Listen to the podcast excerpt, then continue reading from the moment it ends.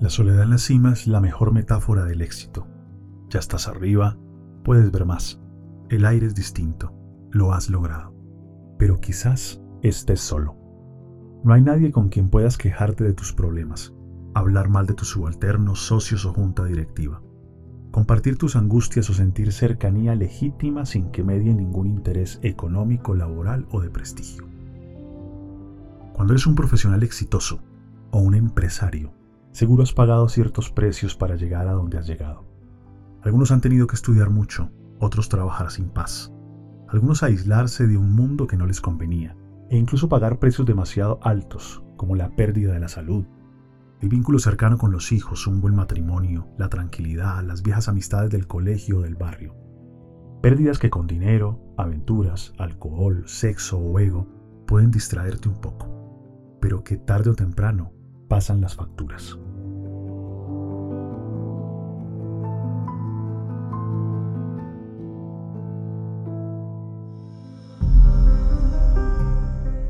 La soledad en la cima tiene un antídoto poderoso y se llama trabajar con propósito, tener una vida con sentido, conectarse nuevamente. Pero para ello es importante preguntarnos con honestidad, ¿qué es entonces el éxito? ¿Saber más? ¿Tener más? ¿Recibir más aplausos? ¿Salir en más fotos? ¿Conocer más gente? ¿Que te reconozcan y alaben más?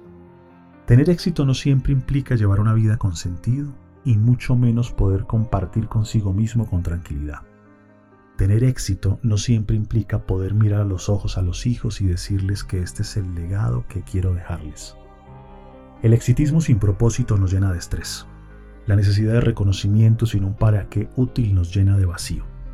El poder siempre será un medio para alcanzar un fin noble, pero cuando el mismo se convierte tan solo en un fin en sí mismo, el hambre de atrapado en una sin salida en donde bajarte de donde estás es casi imposible. Le vendiste el alma al diablo. Algunos, para tener éxito, necesitan desensibilizarse, llenarse de indiferencia y anestesiarse. No es fácil llegar a la cima y dejar a muchos por el camino.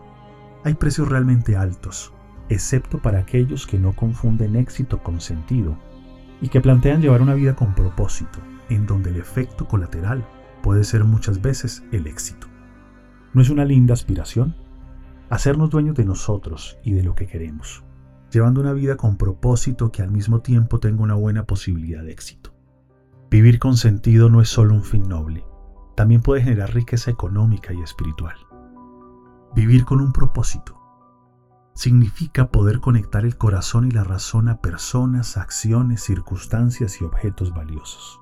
Es decir, significa estar conectado a la vida e incluso ponerse de novio con ella. Cuando el corazón se conecta a personas valiosas, no sentimos soledad. Pero esto solo es posible en relaciones horizontales. Si tratamos a nuestros empleados como seres inferiores, si nuestra pareja no da el nivel intelectual, si nuestros hijos son muy torpes, no es posible conectarnos. El juicio nos aleja. Solo puede conectar el corazón a aquel que aún tiene corazón pues si él mismo se volvió una piedra por los caminos de la vida, está solo. Conectar el corazón con lo que hacemos es otra de las tareas. Sentir el propósito o la pasión por lo que ejecutamos, por nuestro trabajo o nuestros hobbies, por la vida que llevamos. Conectar el corazón a lo que hacemos implica la apertura para dejarnos tocar por aquello que hay de valioso en nuestros actos. Y si gran parte del día lo pasamos trabajando, no hay duda alguna que la acción de trabajar es la acción privilegiada para dotar la vida de sentido. Obviamente sin exagerar, porque como dice un viejo amigo, al parecer hay vida fuera del trabajo. Conectar el corazón a las personas, a las acciones, a las situaciones y a los objetos con los que nos relacionamos son un buen primer paso para salir de la soledad del éxito malentendido.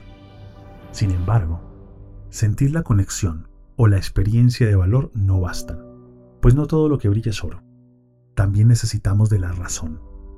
Es decir, necesitamos tiempo para ver qué nos emociona de las personas, las acciones, las circunstancias o los objetos con los que nos conectamos. Necesitamos experimentar con el corazón la emoción de conectarnos con lo que hay en la vida. Pero al mismo tiempo, necesitamos reconocer racionalmente que lo que hay allí realmente es valioso. A veces hay que bajar del éxito unos metros, y mirar debajo de las nubes todo el mundo maravilloso que hay allí. Aunque los primeros pasos requieran de mucha humildad, hay que abrir el corazón para poder sentir la atracción de lo que da sentido. Aceptar la invitación que nos hace y dirigirnos hacia eso. Se requiere a veces de arrojo y valentía para tomar en las manos la propia vida. Y no quiere decir que haya que renunciar al trabajo, venderlo todo y andar descalzo por el mundo. Es tan solo mirar lo que se tiene y lo que se ha logrado y descubrir que todo eso tiene un para qué. Ha tenido un esfuerzo detrás y seguramente hay que disfrutarlo con sentido. Disfrutar con propósito no es un gastar por gastar o enloquecerse. Es más bien parar un poco, porque lo valioso solo puede verse en la calma. Disfrutar, conectarse y sonreír requieren tiempo. Y dado que el tiempo es un recurso no renovable y nos atropella con su implacable paso, hay que decidir cómo se seguirá viviendo a cada momento. Entre más nos conectemos con personas, acciones, situaciones y objetos valiosos, viviremos con más propósito y nuestra vida tomará el rumbo de estas elecciones, pues el sentido o el propósito nos definen. Normalmente nos convertimos en nuestras acciones, pues somos más lo que hacemos y no solo lo que pensamos o hablamos. Cada quien puede prometer cualquier cosa, decir cualquier cosa o jurar lo que sea, pero al final de todo, lo único que queda son las cosas que hacemos, y son precisamente nuestros actos los que nos convierten en lo que somos. Puede ser que la salud no te tenga un momento, puede ser que una pérdida o un problema sea el que lo haga. Tal vez el tiempo para en medio de alguna forma de crisis o por algún despertar particular. Lo importante es poder hacer las preguntas correctas para tomar las mejores decisiones. ¿De qué se trata tu vida? ¿Para qué estás hecho? ¿Qué te exige el mundo en el que vives en este momento? ¿Qué es lo que te pide tu familia, tu empresa, tus hijos? ¿De qué se trata esta siguiente época de tu vida? Gran parte de la vida se nos pasa preparándonos para el trabajo y después desarrollando alguna actividad productiva. Motivo por el cual sería absurdo no tener un trabajo con sentido y mucho más generar empresa o escenarios en donde la gente no pueda desarrollar un propósito. El mundo ya tiene demasiada infelicidad como para crear cárceles sin sentido.